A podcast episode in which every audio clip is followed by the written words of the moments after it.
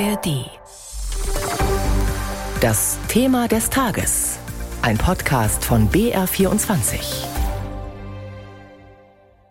Inflation die Inflation bleibt voraussichtlich noch länger zu hoch.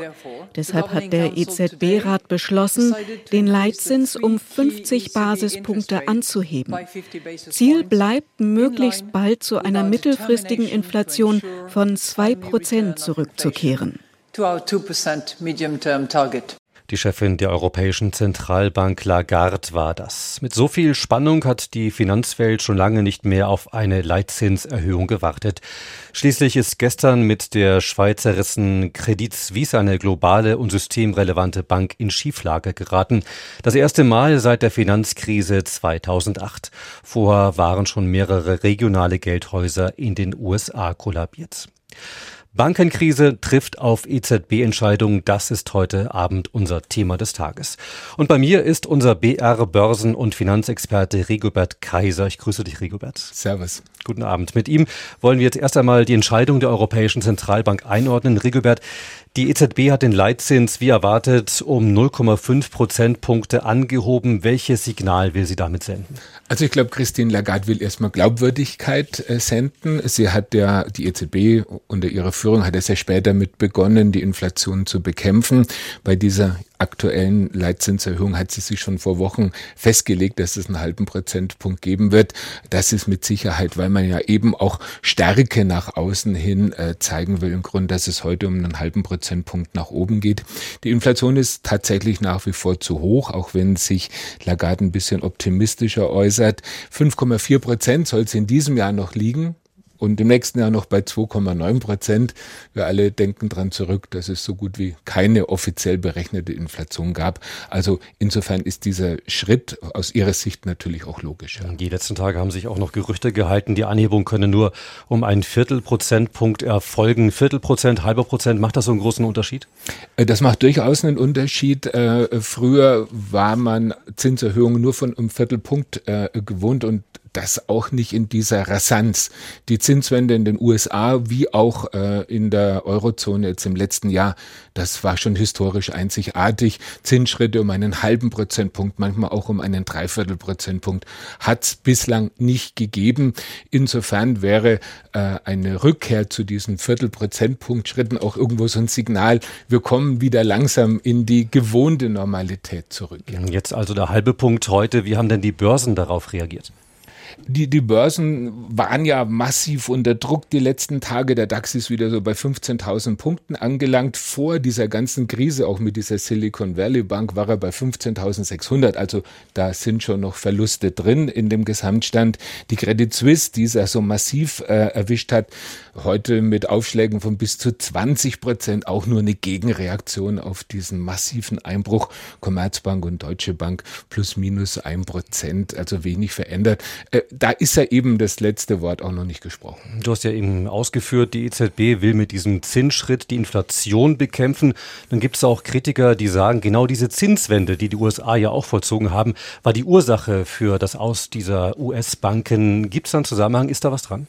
Also die einzige Ursache, das zu nennen, also das wäre einfach wirklich zu banal. Aber dass die Zinswende äh, wahnsinnig schnell über die Bühne geht, dass die die Banken auch vor eine Herausforderung stellt, das ist klar. Man muss sich ja mal überlegen, man war jahrelang äh, bei Zinsen von null Prozent äh, und die Banken mussten ja Anleihen kaufen, die überhaupt keinen Zinssatz mehr hatten. Und jetzt passiert innerhalb eines Jahres der Umschwung auf drei, dreieinhalb, vier Prozent. Prozent. Äh, das müssen Banken erst einmal in ihrer Transformation auch überwinden. Insofern ist das eine gewisse Rolle, aber natürlich nicht die ausschlaggebende. Bei der Silicon Valley Bank war so, dass dann die Kunden auf die Bank gestürmt sind und dann musste die alte Anleihepakete verkaufen und die hatten an Wert verloren und das hat die Bank in diese Schieflage gebracht. Ich würde einen indirekten Zusammenhang sehen, aber keinen direkten. Ja. Du hast es angesprochen, Herausforderung für die Banken, diese, diese großen Zinsschritte. Auch Lagarde hat sich heute zu den Bankenturbulenzen geäußert. Sie sprach von Spannungen auf den Märkten und dann sagte sie Folgendes. Der Bankensektor im Euroraum ist widerstandsfähig. Er hat starke Kapital- und Liquiditätsposten. Unser politischer Instrumentenkasten ist voll ausgestattet, um das europäische Finanzsystem bei Bedarf mit Liquidität zu versorgen und eine reibungslose Umsetzung der Geldpolitik zu gewährleisten. Hm, Rigobert, was wollte Lagarde uns damit sagen? Ist das die berühmte Beruhigungspille? Nee, auch das ist so ein, ein, eine klare Äußerung, wir sind stark genug, um alle Probleme in den Griff zu bekommen. Und da hat sie auch letztendlich nicht Unrecht. Man muss ja schauen, was hat jetzt die Schweizer Notenbank gestern Abend gemacht? Die gibt der Credit Suisse jetzt einfach mal 50 Milliarden Franken. Das kann ein anderer Investor eigentlich gar nicht in der Form. Die Notenbanken haben da spezielle Möglichkeiten. Sie spricht ja auch äh, von ihren Instrumenten. Man sagt auch Werkzeugkasten. Und wer äh, die letzten 10, 15 Jahre auch inklusive dieser ganzen Rettungsaktion für Griechenland anschaut, der weiß, dass die Notenbanken zugreifen können und der weiß auch, dass die Notenbanken spezielle Instrumente haben, um Banken zu unterstützen. Also wenn sich die Märkte mit den Notenbanken anlegen, das ist schon wirklich ein, ein großer Gegner und das ist diese Position der Stärke. Allerdings können die Notenbanken auch keine dauerhaften Lösungen bringen. Das muss man auch sagen. Die Banken müssen sich dann schon selber reformieren, ja. Hm, du hast das Stichwort Credit Suisse gesagt. Die jüngsten Turbulenzen wurden ja von der angeschlagenen Credit Suisse verursacht. Und da schauen wir jetzt mal genauer drauf. Das Geldhaus hatte in der Nacht angekündigt, Hilfe der Schweizer Notenbank anzunehmen. Es geht um Kredite von bis zu 50 Milliarden Franken. Unsere Schweiz-Korrespondentin Katrin Hondel fasst die Reaktionen auf diese Ankündigung zusammen. Die Stützungsaktion der Schweizerischen Nationalbank habe bei den Anlegern verloren gegangenes Vertrauen zum Teil wiederhergestellt, so sieht es der Schweizer Parlamentarier Pirmin Bischof von der Mittepartei. Damit ist es ihnen gelungen, zunächst einmal die Paniksituation zu beruhigen und den äh, Kurs der CS-Aktie wieder ich sag mal so, zu stabilisieren. Skeptisch ist dagegen Marc Chenet, Professor für Finanzmathematik an der Universität Zürich. Jetzt hören wir viele Kommentare, um die sogenannten Finanzmärkte zu beruhigen. Wenn es so viele Kommentare in diese Richtung geht, dann denke ich, dass die Lage nicht so unter Kontrolle ist. Warum sollte man versuchen, die Märkte zu beruhigen, wenn die Lage unter Kontrolle wäre, wenn die Lage vom Credit Suisse sehr stark wäre? Es ist widersprüchlich. Es ist nicht der einzige Widerspruch und vor allem nicht die einzige Kritik in der Schweiz. Zum ersten Mal seit der Finanzkrise von 2008 sah sich eine Notenbank, die SNB, gezwungen, eine systemrelevante Bank, die Credit Suisse, rettend zu unterstützen.